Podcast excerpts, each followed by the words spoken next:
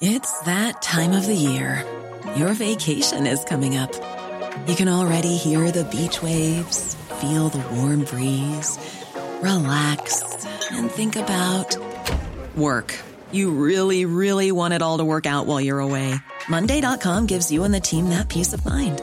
When all work is on one platform and everyone's in sync, things just flow wherever you are. Tap the banner to go to Monday.com.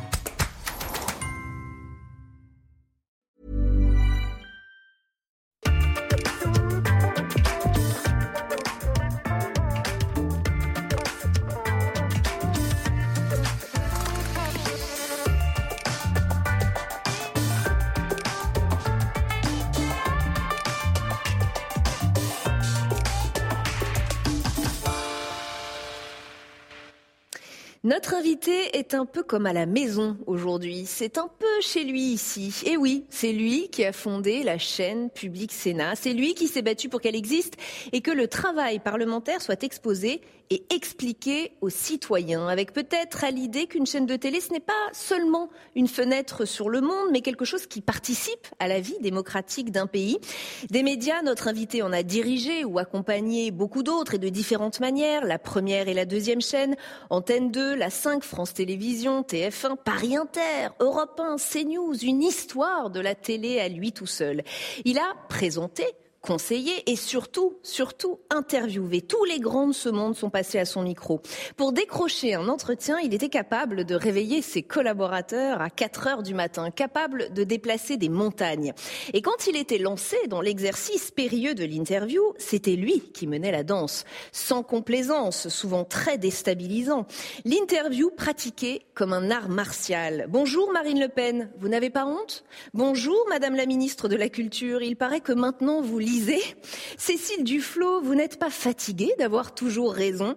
On a qualifié son style d'agressif, on l'a qualifié lui de provocateur. Il va nous dire ce qu'il en pense, lui qui dévoile les coulisses de sa vie dans les rives de la mémoire, aux éditions bouquins. Bienvenue dans un monde à regard, bienvenue Jean-Pierre Elkabach. Merci, Merci. d'avoir accepté notre invitation. Avec plaisir, comme vous l'avez dit, dans un endroit que je connais bien. Que vous et connaissez qui est aujourd'hui plus nécessaire que jamais. Est-ce que, euh, comme Vladimir Poutine vous l'a dit un jour de vive voix, vous vous sentez un journaliste agressif Un journaliste précis, provocateur quand il le faut, quand euh, on, interroge ou on rencontre des gens qui parlent partout. Ce n'était pas tellement le cas de Poutine, au contraire, il ne voulait pas parler. Et parce qu'il ne voulait pas parler, la moindre des questions devenait pour lui une agression. Mais euh, je ne sais pas s'il l'a dit vraiment ou comme une boutade, mais nous avons été ce soir-là très, euh, très durs, serré, puisque nous avons parlé des problèmes d'aujourd'hui, mm. l'Ukraine. Et c'est après que j'ai eu une heure et quart de conversation avec lui tête à tête. Enfin, en tout cas, déstabiliser, c'est un peu votre marque de fabrique. Je ne dis pas ça, déstabiliser. C'est chercher le plus possible de vérité chez un être en face. Pourquoi C'est si compliqué que ça? C'est si compliqué que ça d'aller chercher la vérité, notamment chez des responsables politiques qui ont du mal à dire la vérité euh, toute franche? chez, tous les êtres. Parce que euh, on interroge un scientifique, on interroge un écrivain, un homme politique, oui. Et souvent, ils sont derrière le masque. Et nous savons, à force de les connaître, de les regarder, de les lire, qu'il y a quelque chose derrière. Et tout le problème, c'est d'aller vers eux, vers eux, de se vider soi-même, de se remplir de ce qu'on a envie de poser comme question à travers ce qu'ils sont, et d'aller gratter à l'intérieur d'eux-mêmes, pour que, peu à peu, ils se révèlent. Et ce sont des bons et communicants, et de plus en plus aguerris à l'exercice de l'interview eux-mêmes. Oui, oui, parce qu'ils ont des coachs, comme on dit, de communication. Ça, c'est les politiques. Mais il y a derrière, même un politique, au fond de lui, comme un secret, ce qui le motive, ce qui l'amène, et ça je l'ai combattu, à répéter éternellement les mêmes choses, les valeurs de la République, mm. nous voulons la sécurité, la liberté. Bon, ça suffit, on l'a déjà entendu ça, euh, depuis des années. Et, et c'est là que je coupais. Et puis en même temps, par tempérament, des chefs d'État et de gouvernement qui ne supportent pas la question, ou ne la supportaient pas. Par exemple, Jacques Chirac. Euh, il y a trois phases dans Jacques Chirac. Quand il était Premier ministre, grand, euh, mince, euh, dur, mm. brutal, mm. qui fichait la trouille à tous les journalistes. Le bulldozer, vous avez dit. Oui, ou le taureau dans une arène. ça, c'est le premier. Le deuxième, c'est quand il a perdu, qui disait que je je ferai de l'Antiquité, je vendrai, je ferai de l'Antiquité. Ce qui n'était pas vrai, parce que quand il me le disait, on était sur une plage et qu'il disait bonjour madame, bonjour monsieur. Je dis, vous voyez que vous ne quittez pas la politique. Et troisièmement, le, président plus mûr, etc. Et dans la première partie, il nous faisait peur, mais parce que lui avait peur. Mm. Il avait une telle méfiance en lui qu'il avait peur de la presse. Et donc nous, le problème, c'était de le comprendre. Et souvent, on a mis du temps à le comprendre. Mm. Et vous qui êtes un, intervieweur et un modèle pour beaucoup de journalistes aujourd'hui et d'intervieweurs, est-ce que, je me suis posé la question, est-ce que vous avez vous-même un modèle, un modèle d'intervieweur? Est-ce que quelqu'un dans le métier vous a fasciné au point de vouloir lui ressembler, euh, presque par mimétisme? Pas mimétisme. Mais quelqu'un qui faisait, peut-être, je cherche, première mhm. fois qu'on m'interroge là peut-être quelqu'un qui, sur la culture, a été très bon, qui était Jacques Chancel, quand il faisait les radioscopies et qu'il interrogeait, alors que ce n'était pas la mode, et c'est une mode qui est perdue, euh, d'interroger des artistes, des écrivains, des grands scientifiques, des prix Nobel de, médecine, etc. Mais lui, il y allait tout en douceur. Ah oui, mais c'était, c'était autre chose, c'était l'après-midi, ça allait les chercher. Et vous savez, dans Bibliothèque Médicis, ces missions littéraires dont on dit que quand euh, Apostrophe est terminée, c'était une des meilleures, etc. Elle était faite ici. Elle était faite ici, et c'est une de mes fiertés. Eh bien, très souvent j'écoutais, j'étais admiratif, gentil. Et contrairement à ce qu'on voit, moi, je me lève le matin en me disant, si j'admire pas quelqu'un aujourd'hui, c'est que ça va mal. Si je ne défends pas une cause, c'est qu'il y a quelque chose qui ne va pas.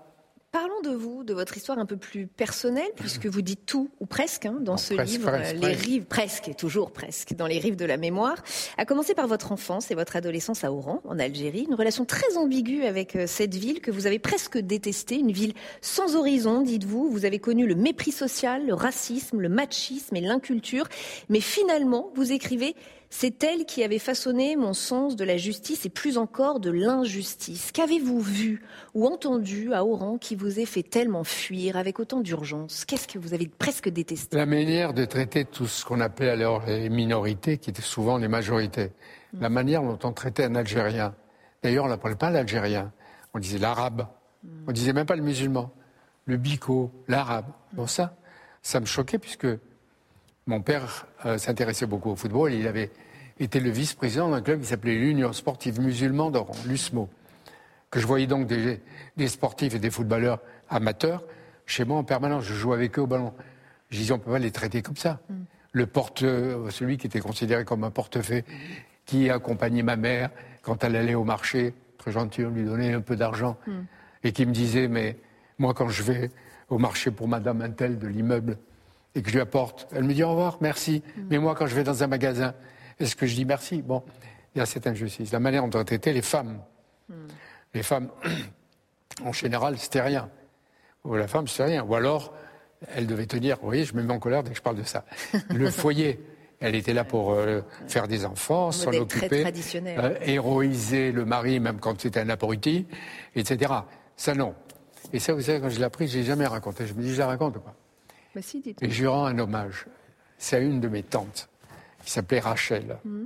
Quand j'avais 10 ans, et que mes parents sortaient, elle venait près de mon lit, et pour que je m'endorme, elle me racontait des histoires qu'elle inventait, et c'était toujours la princesse qui était enfermée derrière le mouchard habillé parce que le méchant mari, il était parti, etc., mm. et qu'elle attendait, elle attendait le moyen d'être libérée. Et je me disais, c'est pas possible, il faut la sortir de là. Et alors arrivait toujours le cavalier qui, euh, la, sortir. Et aujourd'hui, d'ailleurs, elle casserait le mouche arabier, elle s'en irait et elle tabasserait le mari, avec raison. Mais ça m'a donné le sentiment de l'injustice, de l'enfermement. Mm. Puis il y avait des tas de trucs que je, que je voyais. Et donc, quand, quand, à la mort de mon père, quand vous êtes pauvre, vous voyez bien ce qu'est la discrimination. Mm. sociale et en plus la barre raciale. Mm. Vous avez déjà parlé de votre père et vous en parlez beaucoup dans ce livre, euh, ce père que vous avez perdu à l'âge de 11 ans, un homme qui rayonnait, dites-vous. Ça a été une immense perte, évidemment. Euh, vous vous êtes promis de le rendre fier de votre nom de famille, un nom de famille que certains ont voulu vous faire changer en arrivant en France. Euh, pas assez français pour les médias parisiens, El Non, ça l'était pas. Et puis, je venais d'Algérie à un moment de la guerre d'Algérie. Et les noms à consonance juive de là-bas, mm. ou, à plus forte raison, algérienne, ça passait mal. Et, euh, eh bien, on, s'est battu pour le garder. Et moi, euh, je pensais que c'était une trahison à ma famille, à mes origines, au peuple dans lequel je vivais, je dirais même aux populations avec Anès. Mm. Je me suis battu pour le garder, je l'ai gardé. Mm. Euh, un nom qui veut dire en arabe d'ailleurs, euh, enfin vous le précisez d'ailleurs dans ce livre, al-kabsh, qui veut dire bélier. J'ai lu aussi que ça pouvait venir de l'espagnol, capas, qui veut dire cap, manteau. Vous êtes plutôt, euh, pour la première traduction, bélier? Vous vous sentez plutôt bélier? Oui, parce que le bélier, de temps en temps, il conduit le troupeau et de temps en temps, il tombe dans le ravin. et il m'est arrivé quelques fois, quatre, cinq fois, de descendre et de mm. tomber dans le ravin. Mais je ne sais pas si le, le bélier arrive à remonter et à retrouver le chemin. Ah, vous, et vous savez qu'il m'a dit tu sais comment, ce que signifie ton nom? Tu sais? C'était Hafez el-Assad, à Damas. Mm. On faisait une carte sur table avec du Hamel. Mm. C'est lui qui m'a dit voilà ce que ça veut dire, en me tutoyant. Mm. Et euh, comme il est provoqué qu'il nous tutoyait, on l'a provoqué. En le tutoyant aussi. al euh, dans ce livre, vous exprimez aussi des regrets. Longtemps, ma passion du journalisme fut ma priorité, je le reconnais, au détriment de mes proches et d'Emmanuel, votre fille. J'ai mis des années à m'occuper vraiment d'elle. J'étais rétif à toute forme de contrainte familiale ou sociale. Je me refusais à subir les obligations d'une vie rangée, à passer d'interminables dimanches après-midi chez mes beaux-parents, à arpenter les jardins publics derrière une poussette. L'idée même de ce quotidien réglé m'étouffait. Est-ce que ce livre, ce sont aussi des excuses euh, que vous présentez à vos proches que peut-être vous n'avez pas présenté de vive voix Je l'ai présenté de vive voix à celle qui était la plus concernée, Emmanuelle, ma fille, hmm. que j'aime énormément. On s'est découvert ou redécouvert il y a quelques années, et là, on, ne se quitte plus. Mais c'est vrai qu'elle a, elle a pris des coups à cause de son père. Je raconte que dans les, un cours de récréation, lui dit C'était original, hmm. mais ça l'a beaucoup gêné dans tout ce qu'elle a fait. elle a changé de nom d'ailleurs. Elle, a euh, non, elle, a changé, elle a pris un pseudonyme. Oui. C'est moi qui lui avais conseillé dès le début, elle ne voulait pas. Mais elle a raccourci. Elle s'appelle Emmanuelle Bach et c'est une excellente actrice hmm. quand elle joue. Votre nom de famille, vous n'avez pas voulu que votre épouse, Nicole Avril, le porte, elle non plus. Non, non, elle le porte. Mais je n'ai pas voulu qu'elle disparaisse sous mon nom. Parce qu'il y a quelque chose qui m'a toujours euh, scandalisé mm. et horrifié parce que les femmes ne s'en plaignent pas. C'est que on vous invite à dîner, mm. on dit monsieur machin et madame. Le nom a disparu, monsieur mm. Jean-Pierre Elkabach et madame. Et moi, tant que je recevais ces lettres, je les déchirais. Parce qu'il n'y avait pas le nom de la femme qui est avec moi, qui a son existence, qui est un écrivain, qui a publié 22 livres, qui a, eu, qui a été à la une des tas de magazines, et elle disparaît sur blanc, je n'ai jamais accepté. vous vous sentez féministe? Je me sens féministe, je l'ai été dès l'enfance, en fait, dès l'adolescence. Quel est votre regard sur le féminisme d'aujourd'hui, alors Sur euh, Sandrine Rousseau, sur tout ce courant? Elle peut dire ce qu'elle veut, ça m'est complètement égal. je ne pense pas qu'elle marquera l'histoire. Mais ce n'est pas votre féminisme à vous, alors?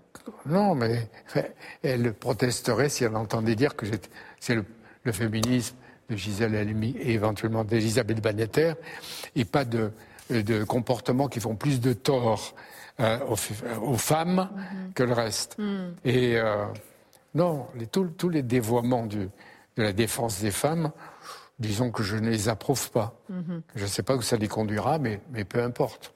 Votre livre, c'est un mélange de confidences intimes, professionnelles et historiques. C'est la grande histoire au travers de votre histoire. On a déjà un peu vu l'intime, on va voir ensemble la grande histoire, avec un, document très fort, euh, conservé très précieusement par nos partenaires, les archives nationales, que je vous confie, mais je vais le décrire de toute façon et pour vous et pour le public qui nous écoute, donc par nos partenaires, les archives nationales.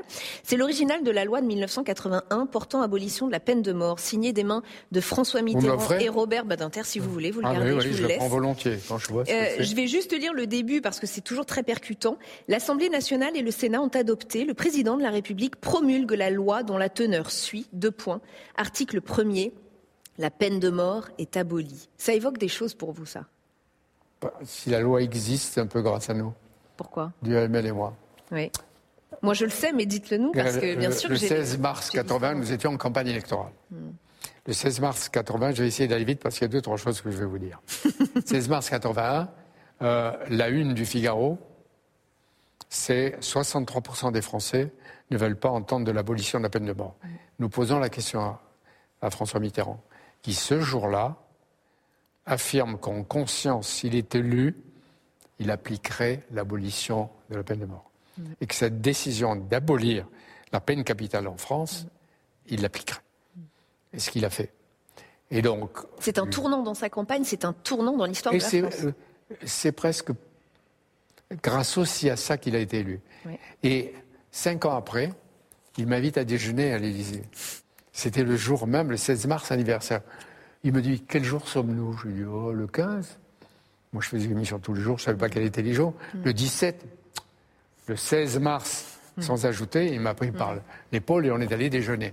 Et c'était une manière de rendre hommage à ce qui nous avait valu à l'époque la hargne et l'opprobre de la part de ce qu'on appelle la Mitterrandie, qui n'a jamais été la Mitterrandie. Mais ce qui était intéressant, d'abord sur ce sujet, c'est que Robert Badinter, euh, quelques années après, a écrit que si la question n'avait été pas posée, hmm. peut-être que l'abolition n'aurait jamais eu lieu, parce qu'il ne pensait pas comme une priorité. Ça veut dire qu'on on considère les journalistes politiques comme étant de simples, je mets des guillemets à simples commentateurs de la vie politique. Vous, vous avez l'impression d'avoir même changé le cours de l'histoire, d'avoir été un acteur? Je n'aime pas dire journaliste politique, parce que vous avez dit vous-même tous les gens que j'ai interrogés dans tous les milieux. Je ne me réduis pas hmm. à la politique, et en tout cas pas à la, grand, à la petite politique. Hmm. Moi, j'ai une conception on va dire géopolitique, la, grande politique qui inclut sur le plan national beaucoup de choses, mais qui, qui ne peut pas ne pas être une vision du monde dans lequel on est ou on va être. Mhm, mhm. Bon, et donc euh, peut-être que ça n'aurait pas eu lieu. Les journalistes, dans ces cas-là, effectivement, ce qui me concerne, ne commentent pas. Je ne sais pas commenter. Je ne veux pas commenter. Mhm. Parce que je me dis. Vous voulez faire l'histoire? Vous voulez l'orienter? C'est pas ça, je vais répondre. Je me dis, Aujourd'hui, je commente. J'ai la liberté d'aller de plateau en plateau à raconter mes conneries. Mais demain, si j'ai dit, s'il se passe le contraire de ce que j'ai dit, qu'est-ce qui restera? Mhm. euh, Personne ne me le reprochera. Combien de propos peuvent être démentis de ce qu'on entend sur le Covid, sur l'Ukraine, etc., mhm. etc. Bientôt sur la Chine. Et je vais terminer. Valéry Giscard d'Estaing, dans la campagne électorale, 15 jours après, on lui pose la question sur la peine de mort. Il dit Moi, élu, je la maintiens pour répondre à ce que les Français veulent. Mm, mm. Et il y avait, figurez-vous, un détenu condamné à mort qui, de sa cellule, voyait tous les jours, là, en face, la guillotine. Mm. Tous les jours. Et il disait Le 10 mai, si Mitterrand gagne, je garde ma tête. Si Giscard, je perds. Et il attendait.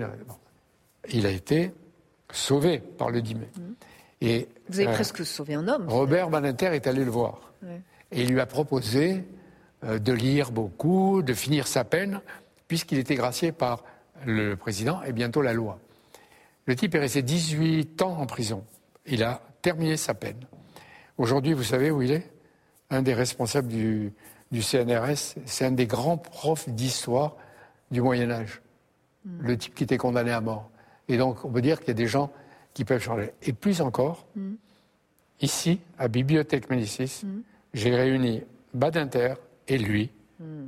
et ils se sont parlé, et chacun a raconté l'histoire de l'autre, et il l'a remercié de l'avoir sauvé. Ben ça, ça me, ça me fait plaisir il y a assez de commentateurs. Alors, vous n'avez pas interviewé que euh, des futurs présidents ou des présidents français, vous avez interviewé les grands dirigeants de ce monde. Euh, tout le monde vous parle de votre interview de Poutine hein, avec Gilles Boulot en 2014 à Sochi. Même face à Vladimir Poutine, euh, vous n'êtes pas impertinent, mais enfin direct. Vous le titillez sur l'Ukraine, on en a parlé. Et, vous savez, tout le monde a vu les images. Et vous savez que ça se, doit se sentir dans un, avec l'interlocuteur dès le début. Si vous ne le regardez pas dans les yeux, si vous ne lui serrez pas la main. S'il sent une faiblesse S'il sent une faiblesse, vous êtes cuit. Et donc, même, même si vous forcez à lui dire je suis là, et aïe, aïe, pourvu qu'il ne s'énerve pas, voilà, oui, marquez votre territoire. Et ce que vous racontez aussi, ce qu'on n'a pas vu, c'est que c'est votre entretien hors caméra avec lui. Parce qu'en fait, lui, il veut poursuivre l'échange après cette interview. Et là, à ce moment-là, il vous parle d'Angela Merkel, il vous parle d'Obama, il vous parle de Nicolas Sarkozy. Ce qui, a, ce qui m'a fait me poser la question suivante. Est-ce que ça veut dire que finalement, c'est en off que les choses se disent le plus? Non, non, parce qu'elle prolongeait. Il y a des offres que j'ai respectées, toujours. Euh, et je n'ai jamais regretté. Tout ce qui s'est agi de, du secret médical de tel ou tel président. C'est à leur médecin de le dire, c'est pas à moi. Euh, Parce que vous aviez souvent des informations non officielles. Non, vous avez ça eu m'est ça en- arrivé. en main? Ça m'est arrivé une fois en Chine. J'ai raconté. J'accompagnais le président Pompidou. On sortait d'une visite d'une cité bouddhiste. J'étais avec le, le Nagra, le micro, et j'entends la voix de Georges Pompidou se pencher vers Chou Enlai, Premier ministre de Mao Tse-tung et de la Chine de l'époque. Il se penche vers lui, il y a euh, la traduction, et il lui dit euh, Vous savez, Monsieur le Président, Monsieur le Premier ministre, je suis malade. On entend traduire, ça j'entends. Et le chinois fait bloum, bloum, bloum. Et la traductrice dit Monsieur Chouenai vous dit Monsieur le Président de la République, je suis très gravement malade. Les deux, j'étais sidéré. J'ai pas dit, c'est au médecin de dire. Hmm. Vous l'avez gardé Mais en général, les, les off. Et aujourd'hui, on a tendance à ne pas respecter les off. Mais quand Ah François Mitterrand me dit J'irai demain matin à l'aube à Sarajevo, je me dis Oh, J'ai un scoop, je vais le dire. Hmm. Mais en même temps, je sais qu'il y a des snipers partout. Est-ce que je vais le dire? Bah, Je ne le dis pas. Oui, pour des de sécurité. euh, je- non, ils ne disent pas de tout en off. Euh, parce qu'alors, à quoi ça sert faire l'interview? Mm. On l'a prolongé. On l'a prolongé. Si, l'interview avait duré une heure et demie, on aurait obtenu la même chose. Mais on était là vraiment. Mm. Peut-être pas. Ces confidences sur Obama, Angela Merkel, Ah c'est non, il aurait fait, il aurait fait. Là où ils étaient, là où il était, euh, chef d'État libre. Mm. À l'époque, c'était le charmeur. Maintenant, c'est plutôt le massacreur. Ça, c'est autre chose. Vous qui avez vécu ces grandes dates de l'histoire du XXe siècle, est-ce que vous trouvez le XXIe siècle euh, moins passionnant? Est-ce que vous trouvez que les, les courants du moment, les responsables politiques du moment sont moins passionnants, Il y, a moins deux, forts il y a deux choses. À la fois les événements et les hommes politiques. Ouais. D'abord, principe, pour moi, je ne dis jamais c'était mieux avant. D'accord. Jamais. Parce qu'ici, dans la bibliothèque Médicis, un grand, qui s'appelait Lucien Gerfagnon, spécialiste de Saint-Augustin, de l'Antiquité, était venu présenter un petit livre. C'était mieux avant. Et il expliquait que de Cicéron et Sénèque dis- disaient déjà c'était mieux avant. Donc, je ne le dirai pas. Mais la- enfin, je peux dire toutes des grandes choses que j'ai vécues euh, depuis la décolonisation. Il y avait euh, l'URSS, il y avait deux Allemagnes, il y en a une. Il n'y avait pas de téléphone. Euh, à plus forte raison, portable. Dans les maisons, il n'y avait pas de téléphone. Il n'y avait pas de douche. Il n'y avait pas euh, de voiture ou autant de voitures. Tout- toute la transformation des sociétés, de ce avec quoi nous vivons. Ça, c'est une chose.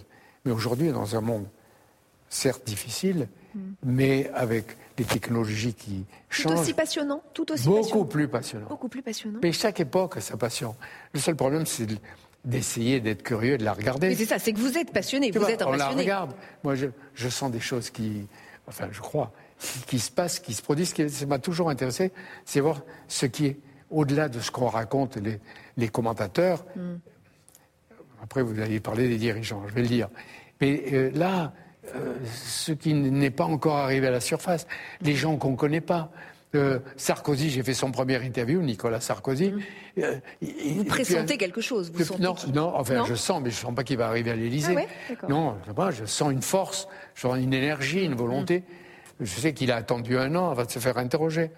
Je vois euh, chez Hollande des capacités que d'autres ne voient pas, Mhm. parce qu'on voit plutôt Ségolène, parce qu'on voit tel ou tel autre. Il faut un peu d'instinct quand même. hein, pour, Pas- euh, Peut-être, peut-être, ouais. mais de lecture, de rencontres avec des gens, etc. Et les dirigeants, il y a quelques gestionnaires de qualité, mais ce qui manque, c'est le visionnaire. Hmm. Il manque de visionnaires, il manque de, comment dire, je ne veux pas dire de prophètes, mais il manque euh, de... de Si, de responsables qui portent un discours qui nous. qui, bah, euh, oui, qui portent Qui une nous- vision, qui portent Ouais. le monde et qui savent transgresser, qui savent passer au-delà de ce que l'on vit tous les jours. Vous aimez l'audace, vous. hein. Euh, oui, aimez oui, les oui. responsables politiques audacieux. Euh, euh, Ouais. Par exemple, De Gaulle qui rompt De Gaulle. Anwar el-Sadat, il vient de déclencher la guerre contre Israël, Mm. il la perd. Quelque temps après, c'est lui qui dit Je viens à Jérusalem, je parle devant vous à la Knesset. Mm. C'est Mandela, c'est l'allemand chancelier Willy Brandt Mm. qui contribuera peu à peu malgré ce que l'on dit, même en France, à rapprocher les deux Allemagnes parce qu'il n'en fasse qu'une. C'est ça qui m'intéresse. Jean-Pierre Elkabach, j'ai des photos pour vous. C'est Ah. un rituel dans notre euh, émission. Euh, Vous, vous- vous réagissez ou pas Vous me dites, j'ai ici l'image de gréviste en mai euh, 68. Est-ce que vous avez déjà fait grève, vous? J'ai fait grève, bien sûr que j'ai fait grève. J'ai fait grève. Vous vous en souvenez À quel Oui. moment? Moi, je le En sais. 19... Ah, vous ne l'avez pas trouvé? Si, si, je le sais. Ah bon? À l'ORTF Oui, En en 1968. 1968. J'avais accompagné le général de Gaulle en Roumanie.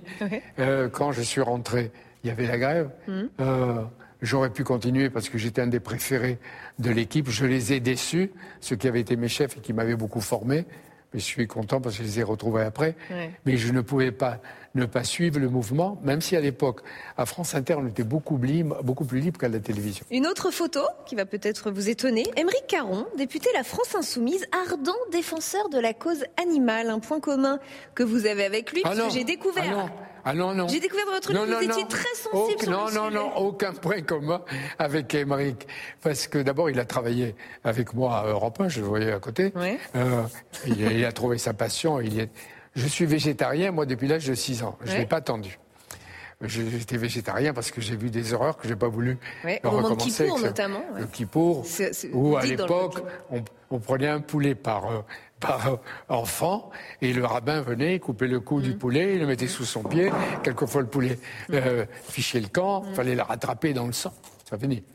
Mais euh, Alors pourquoi aucun point commun? Alors, La cause Émeric animale. Caron, la corrida, Jean-Pierre Elkabach. Vous êtes, pour, vous êtes euh, contre? euh, moi, je ne suis pas contre la corrida. Vous n'êtes pas contre? Parce que, hein, à condition qu'on tue aussi quelquefois le torero.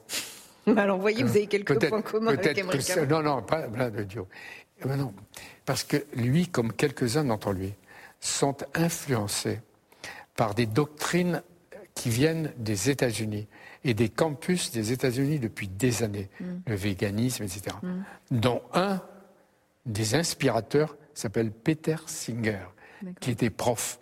Et je vous invite à lire le livre de quelqu'un qui s'appelle Jean-François Brochstein, qui était prof à la Sorbonne et qui a écrit il y a 4-5 ans euh, La philosophie devenue folle. Une dernière photo, Jean-Pierre Elkabach. C'est le visage de Léa Salamé, journaliste, grande intervieweuse politique que vous avez connue stagiaire à Public Sénat, que vous avez lancé puisque c'est vous qui repérez, j'imagine, ses talents et qui la voyez déjà euh, aller loin. Qu'est-ce que vous avez repéré d'ailleurs chez elle euh, qui a fait que vous vous êtes dit elle sera une D'abord, je l'ai recrutée. Ouais. Je l'ai recrutée. Et elle a passé 5 ans ici. 5 ans. Mm. Après, elle est allée à, à ITélé et puis elle a continué son chemin. Mm. Ce que, euh, ce que j'avais apprécié chez elle, c'est l'énergie, l'envie de faire ce métier, une forme de curiosité, un appétit de la vie et une gourmandise à l'égard de tout. Et donc, elle est très, elle est très vite. Mais il y a aussi Sonia Mabro que j'ai parler. Je pense qu'il y a toute une génération qui est en place. Jérôme Chapuis, directeur du, de la Croix. de la Croix. ouais. Karim Rissouli, il est là. Euh, Tout ça, c'est vous. Taravant, c'est moi. Et d'ailleurs, ils se sont mariés à un moment. On me dit, ils ont eu tort de se séparer. Mais je peux vous faire une liste. Des garçons et des filles. Surtout des filles. Parce qu'elles elles n'avaient pas leur place à l'époque des médias. Et Toujours votre je- côté féministe. Dès que, je- dès que je suis entré à, à la- comme directeur de l'information, j'ai écarté des types et j'ai fait monter des filles. Une dernière question qui est en lien avec le lieu dans lequel nous nous trouvons et que vous connaissez, Jean-Pierre Elkabach. Nous sommes entourés de quatre statues qui représentent chacune une vertu. Il y a ici la sagesse, ici la prudence, ici la justice et derrière moi l'éloquence. Est-ce qu'il y en a une qui vous attire? La justice. Pourquoi? Pourquoi? J'ai trop connu l'injustice. Elle est trop pratiquée. Elle est pratiquée dans le monde. Elle est- regardez ce qui se passe en Iran. Regardez ce qui se passe en Afghanistan. Les femmes qui se battent. Et on, on peut à la rigueur voir quelques images parce qu'on peut rien faire pour les aider. Regardez ce qui est en train de se passer en Chine et qui peut se développer.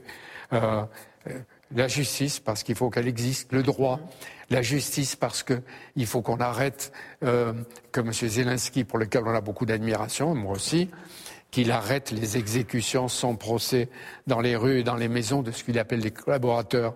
Il y a le droit, il y a la loi, il y a la justice, il y a les prisons, la justice, la justice. Et ici, on l'a pratiqué. Et encore une fois, je veux dire une chose. Plus que jamais, le bicamérisme est utile à un moment où beaucoup attaquent le parlementarisme. Merci infiniment, Jean-Pierre Elkabach, d'avoir été avec nous aujourd'hui dans ce rendez-vous. Merci de m'avoir ce accueilli. monde et ce regard. Merci. Et merci à vous de nous avoir suivis. Émission à retrouver évidemment en replay, mais aussi en podcast. À très vite sur Public Sénat. Merci.